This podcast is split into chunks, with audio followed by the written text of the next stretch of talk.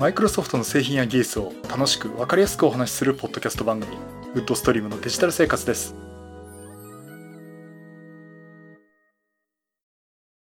第574回目の配信になります。お届けしますのは木澤です。よろしくお願いします。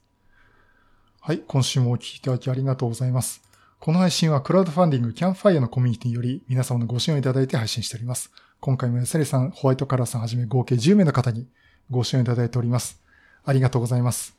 ご支援の内容に関しましては、この番組ウェブサイト、windows-podcast.com でご案内しております。もしご協力いただけるでしたらよろしくお願いします。また、リスナーの皆さんとのコミュニケーション場としてチャットサイト Discord にサーバーを開設しております。こちらは、ポッドキャスト番組、電気屋ウォーカーと共同運用しております。よかったら参加してみてください。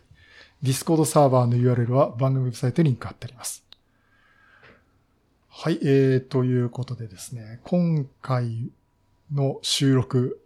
えー、久々にクラブハウスでも配信をしています。あの、録音している状況ですね。クラブハウスでも流しているという状況です。えー、っと、で、クラブハウス皆さんも 来てないですかね？あの、今ね、やってるんですけど、誰も、誰も来てないし、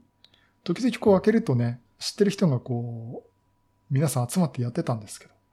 今はあんまりいないですね。あの、知ってる人っていうかね、お友達の方いるんですけど、えっ、ー、と、こう、ポッドキャストとかマイクロソフトとかアップル関係のコミュニティじゃなくて、なんか、まあ、ちょっと私は全然違う方のカテゴリーの方にね、で参加されてる方はおられますけど。で、一時期はもう毎日のようにって一日中皆さんいたんですけどね。うん、まあまあ、こんなこんな感じなのかなと思いました。さて、えっ、ー、と、今回、あ、前回ですね、あの、プリンターの話をしたとき、いろいろとあの、 Discord の方にもですね、コメントいただきましてありがとうございます。結構ね、キャノン派ですっていう方もいますし、ドライバのサポートのね、タイミングとか、あと Mac と併用してる方とかもおられますし、まあ、あとね、やっぱり顔料インクにこだわりたいっていう方もおられてね、やっぱり私はキャノンですっていう方もおられました。まあね、結構ね、顔料インクのいいとこ、と、悪いとこ。ていうか、あれ、まあ、悪いとこってあれですけどね。まあ、あの、顔料インクってとにかく滲みがないっていうのと、やっぱり文字がしっかり出せるっていうところもね、すごくいいと思うんですが。そうですね、これ、流しの PC サポーターさんから非常に興味深いお話いただきましたけど、あの、CD の印刷、プリンタブルなね、CD メディアのね、CD、DVD ですね、印刷するときに、えー、真ん中まで印刷できなくて、あとこう、まあ印刷できません。まあ理由はその、剥がれ、インクが剥がれてしまって、剥がれたインクが CD を押さえるゴムについてしまうとかね。えー、そういうところでね、やっぱり、あ顔料インクになるとそういったところあるのかな。そういうところはやっぱり染料インクの方が強いかなとかね、思いました。まあ、あのー、いろいろ使ってるケースによってね、違うと思いますし。あとは、そうですね、本当に本格的な、あの、写真印刷に特化したっていうかね、そちらの方にも使えるようなエプソンのもっと上位モデルとかね、それを使われる方もおられました。あの EP883、883AB ですけどね、すごくいいですね、やっぱりね。まあなかなかね、あの、いろいろこう調べてて、プリンターも面白いなってところがあって、その後ね、もう買わなかったんですけど、えー、っと、あの、なんだ、エコインクタイプね、えー、それも見てみましたけど、結構ね、あの後もヨドバシの横浜とか行って、あの、もう買って持ってるんですけどね、あの、わざとらしくプリンターのコーナー行ったら店員さん声かけていろいろ話聞いてると、結構エコインクタイプ、エコインクタイプっていうのが、えー、半々ぐらい、えー、というところがあったみたいで、あ、あの、販売ですね。ひょっとしたらこっちが主流になっちゃうかもしれませんねっていうような感じでした。まあ確かにあの、ランニングコストが半分以下っていうのはすごく興味ありますし、そこまで写真印刷でこだわらないよっっていうのと、実際もう今のあの4色タイプで写真撮が十分だっていうのもあってね。うん、もう場合によっちゃそのエコインクタイプっていうのが今後主流になっちゃう可能性もあるかなっていう感じがしています。まあ、まだラインナップ的にはね、主流はあの、カードリッジタイプだと思いますんでね。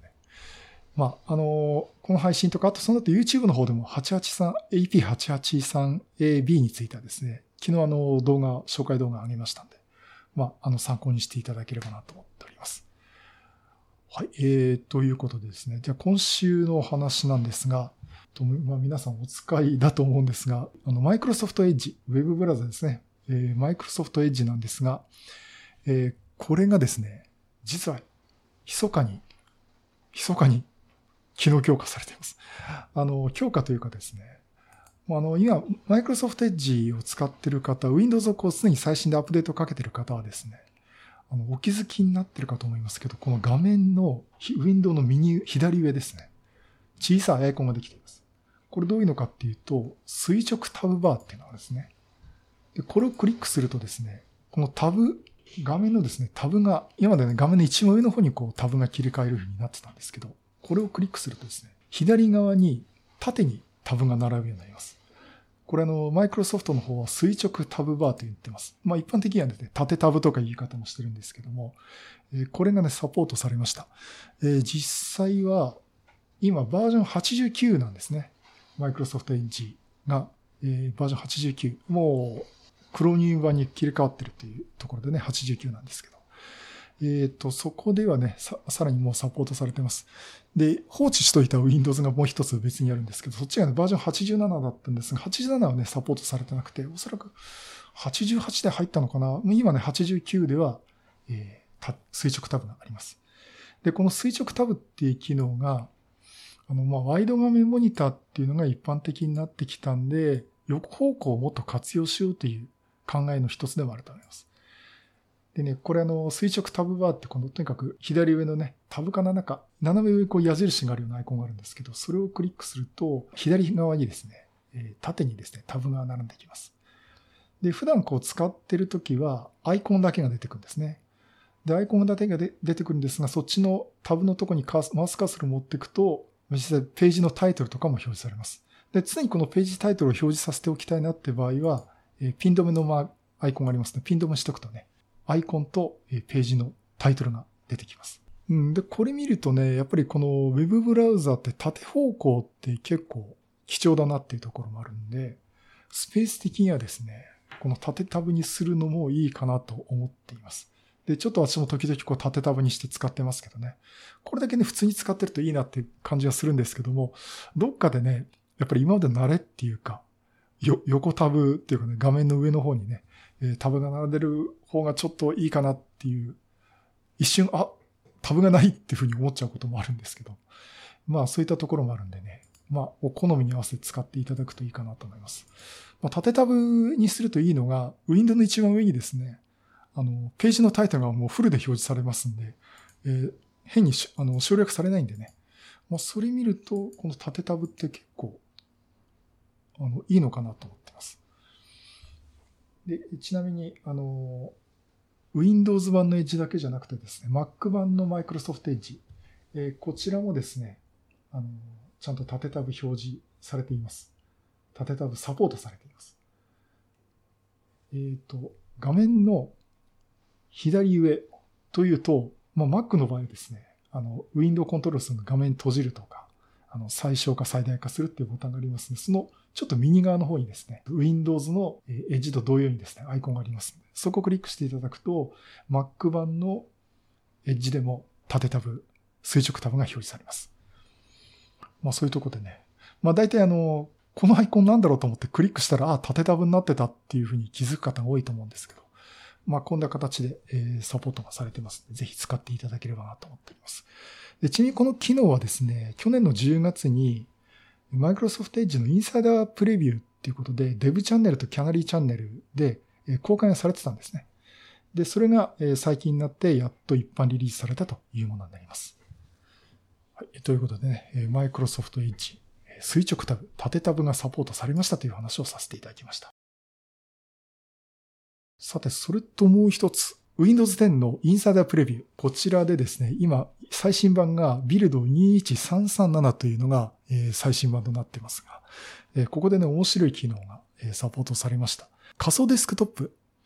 え仮想デスクトップ使ってる方おられますかね？どのぐらいね。仮想デスクトップの機能でですね、あの、皆さんこう使っててちょっと思うことが、どのデスクトップに切り替えてるかよくわかんなくなるっていうことと、あとはデスクトップの順番切り替えたいなっていう、仮想デスクトップの順番切り替えたいなっていうね、えー、ケースが、私はあるんですね。で、ここで、あの、このインサイダープレビューで、このビルド21337からですね、なんとこの仮想デスクトップの仮想デスクトップごとにですね、壁紙が切り替えられるという機能がつきました。で、私ちょっと今、あの、しばらく使ってなくてですね、今やっとあの、仮想デスクトップとかを、仮想デスクトップでインサイダープレビューをですね、今使ってみてるんですけども、えっ、ー、と、ついさっきまでアップデートとしてね、この収録に間に合うかなと思ってたんで、ちょっと今収録見ながらやってるんですけど、あ、うまくできないな。ちょっとまた試してみますけども、えっ、ー、と、今仮想デスクトップごとにですね、壁紙が切り替えられるってところで、今試しに切り替えたら全部切り替わっちゃったんで、なんかちょっと設定があるかもしれませんけども、えー、そういった機能がサポートされました。それとあの、デスクトップの順番ですね。これがあの、ドラッグドロップで、え切り替えられるようになっています。え具体的には、あの、タスクトレイのですね、タスクビューをクリックしていただくか、ショートカットキーを押していただくと、画面の上の方にね、デスクトップっていう仮想デスクトップが並びますんで、それをデスクトップつまんでですね、ドラッグドロップすると順番が入れ替わるようになっています。逆に今までついてなかったっけってちょっと思うことがあるんですけどね。えー、そういったところで、えー、インサイダープレビューでね、仮想デスクトップ周り、えー、切り替えができるようになってますんで、これそのうちね、あの、正式版として採用されるんじゃないかなと思いますし、逆にあの、この機能良かったですと続けてくださいってフィードバックをしないと、下手したら戻されちゃう可能性もありますんでね。これ私としてはこれ、いい機能ですということでね、報告をしたいなと思っています。えー、そういうことでね、Windows 10、インサイダープレビュー、ビルド2133なので仮想デスクトップの壁紙変更と順番の入れ替えができるようになったということです。まあちょっとこの後、また YouTube のライブとかでね、あの、これお見せしたりするかもしれませんので、えー、よかったらそちらの方を見てみてください。さて、じゃあ最後もう一つ。えっ、ー、と、これはあんまりマイクロソフトの方に聞いてもらうのは ちょっと心苦しいなというところがあるんですが、今ね、マイクロソフトサービスのキャンペーンをやってます。まあ、あの、私の知ってるマイクロソフトとは違うセクションのね、マイクロソフトの、日本マイクロソフトの方だと思うんですが、えー、サーフィスのキャンペーンで、ダイブトゥー沼、型にはまるな沼にはまれというのをやっています。これね、私も電車の中でね、広告で見て、な、なんだこれやと思ったんですけどね。この沼っつってるだけで、なんかこれ私のこと言ってるのかなと一瞬思っちゃったりするんですけども。えー、っと、これどういうのかって、これサーフェスのキャンペーンでですね、まあ、この春大、新大学生になる君へということで、まあ、結論から言うとサーフェス買ってねという話なんですが、まあ、こう、何かここだわり持ちなさいと。持ちなさいと。で、いろんな沼にはまりましょうと。まあ沼っていうのは私とかよくやってるカメラ沼とかレンズ沼とかなるんですけども、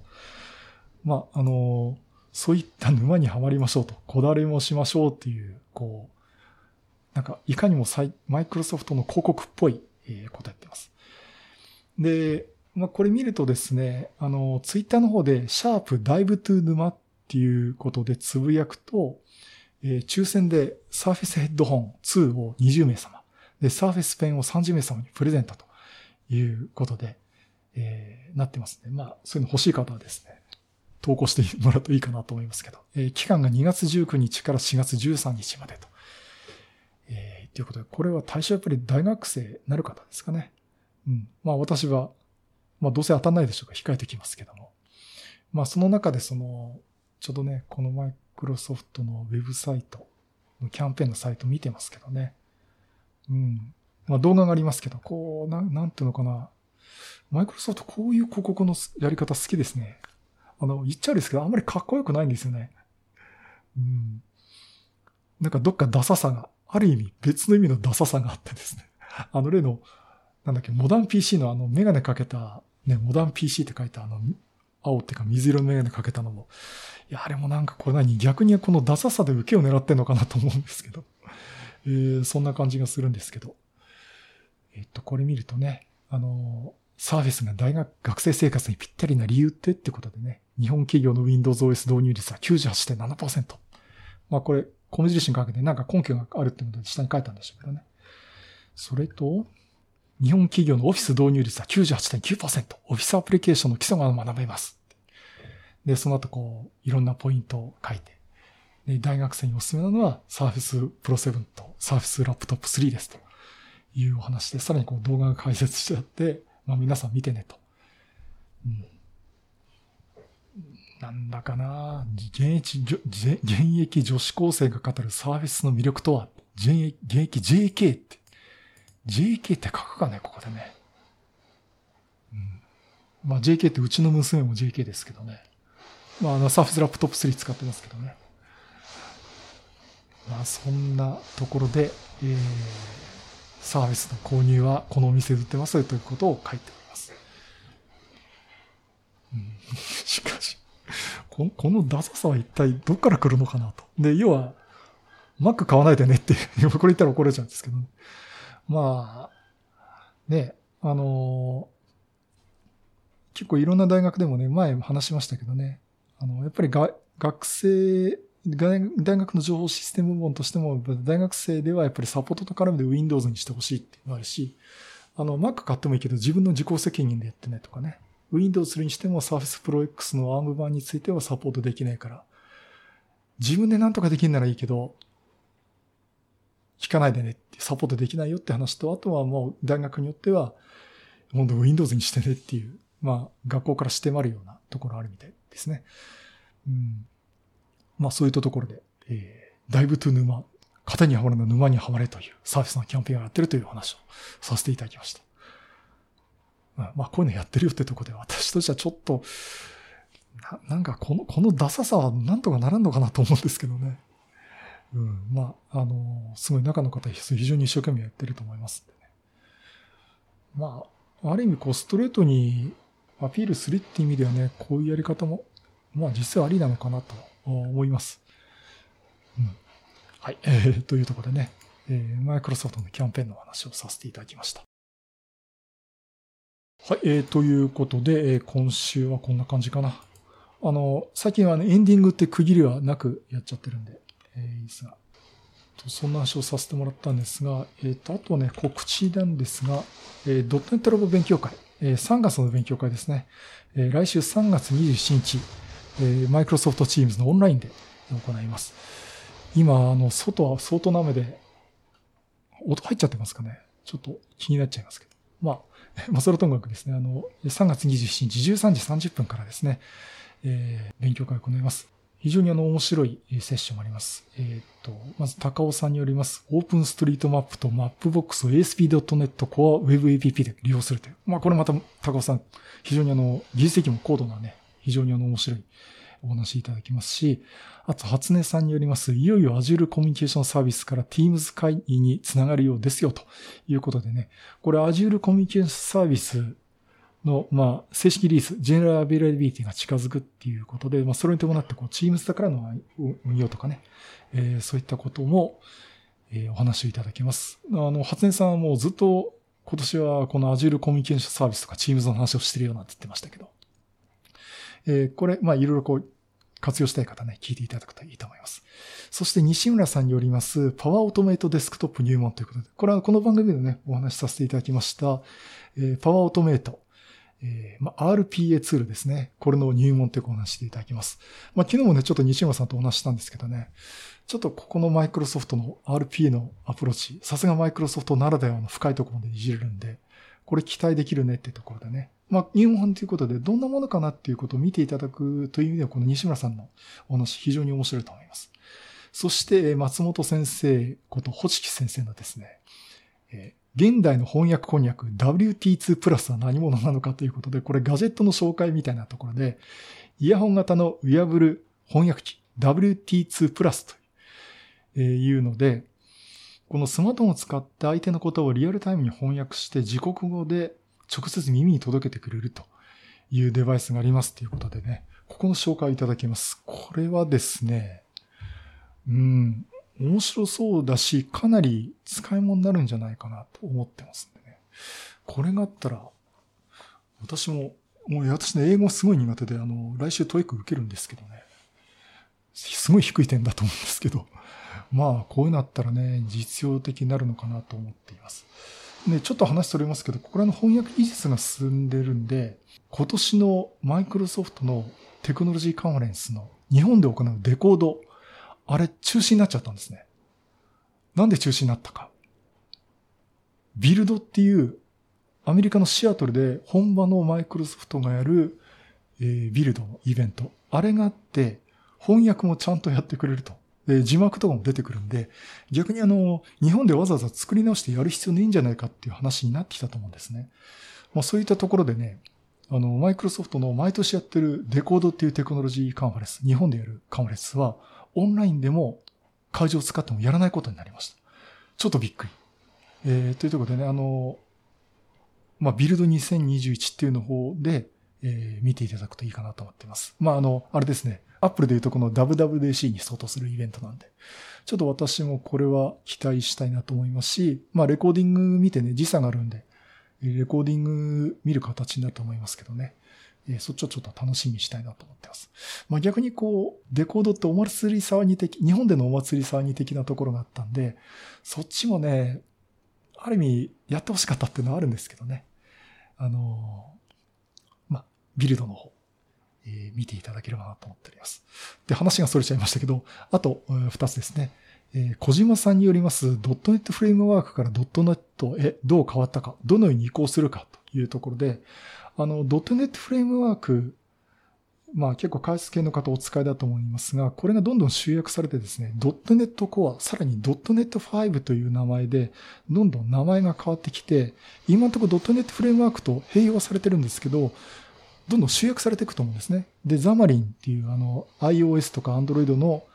共通してアプリ作る環境っていうのもこれもどんどん集約されていくんで、まあそこらの動きが今すごくあるんですね。最終的にはこの .NET6 というところで統合されるっていう話になってるんですけども、ここの動きっていうところは非常に興味深いところありますんで、この話をね、小島さんにいただけるんで、非常に楽しみにしております。えー、そして石野さんによります C シャープで安眠装置を開発してみた話ということで、えー、これね、石野さん面白いですね、これね。あの C シャープのライブコーディングとかいう方で、あの、もともとね、マイクロソフトの MVP の方だったんですが、えー、開発者なら寝る直前までパソコンを使ってプログラムを書いてるかと思います。そんな生活をしていると睡眠がとても大切になります。この問題を真正面から捉え、C シャープを使って何とか解決できないかと格闘したお話をしたいと思いますというところで、えー、お話でいただきます。これどんなお話になるかね、すごく楽しみにしております。えー、ということでね、全部でいくつだ ?1、2、3、4、5、6セッション、